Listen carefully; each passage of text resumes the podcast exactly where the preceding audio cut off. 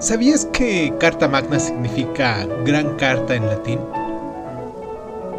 En 1214, el rey inglés Juan perdió la guerra contra el monarca francés llamado Philippe. Regresó entonces a casa e intentó volver a llenar las arcas reales imponiendo unos elevados impuestos a los varones que no habían apoyado su campaña bélica en este continente. Estos se rebelaron contra él y en el verano de 1215 conquistaron Londres.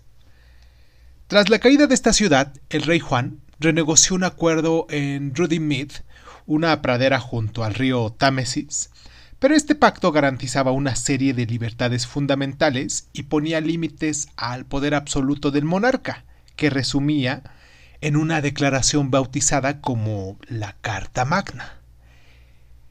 En el 19 de junio, el documento, este documento recibió el sello real y se ordenó que fuera leído en todas partes. Suponía un compromiso no solo para el rey Juan, sino también para sus herederos por los siglos de los siglos, como constantemente se sucedía.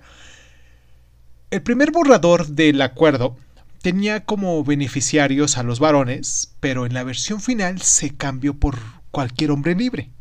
Por entonces estos eran una minoría entre la población inglesa, pero con el paso de los siglos la expresión llegaría a incluir a todos los ciudadanos. La primera parte de la Carta Magna prometía que la Iglesia de Inglaterra debe de ser libre y no verse cortados sus derechos y debe mantener intactas sus libertades. Las siguientes cláusulas codificaban la relación feudal entre lo que era el rey y la nobleza. Garantizaba además que ningún hombre podía ser encarcelado sin su correspondiente procesamiento y estipulaba que no podrían imponerse tasas feudales sin el consentimiento mayoritario del reino. Este último apartado creaba un consejo de varones y clérigos al que se le autorizaba el uso de la fuerza contra la corona para hacer cumplir este acuerdo.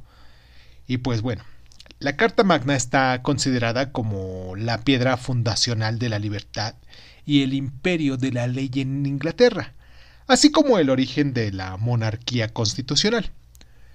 Sin embargo, por lo general, se hizo caso omiso de sus exigencias en los siglos que siguieron a esta redacción. El Papa Inocencio II anuló el documento este mismo mes de, de septiembre y se volvió a sancionar en el año 1217, pero fue considerado carente de cualquier valor legal.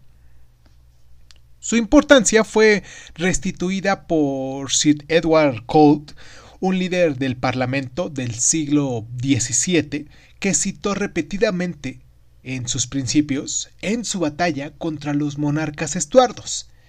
Más adelante constituiría una fuente de inspiración para los colonos norteamericanos en su lucha por la independencia.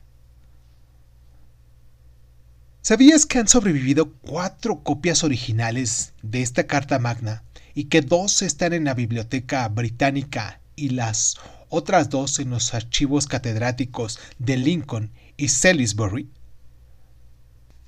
¿Sabías que la American Bar Associations brindó su reconocimiento en 1957 a la deuda contraída por las leyes norteamericanas con la Carta Magna erigiendo un monumento en Runnymede,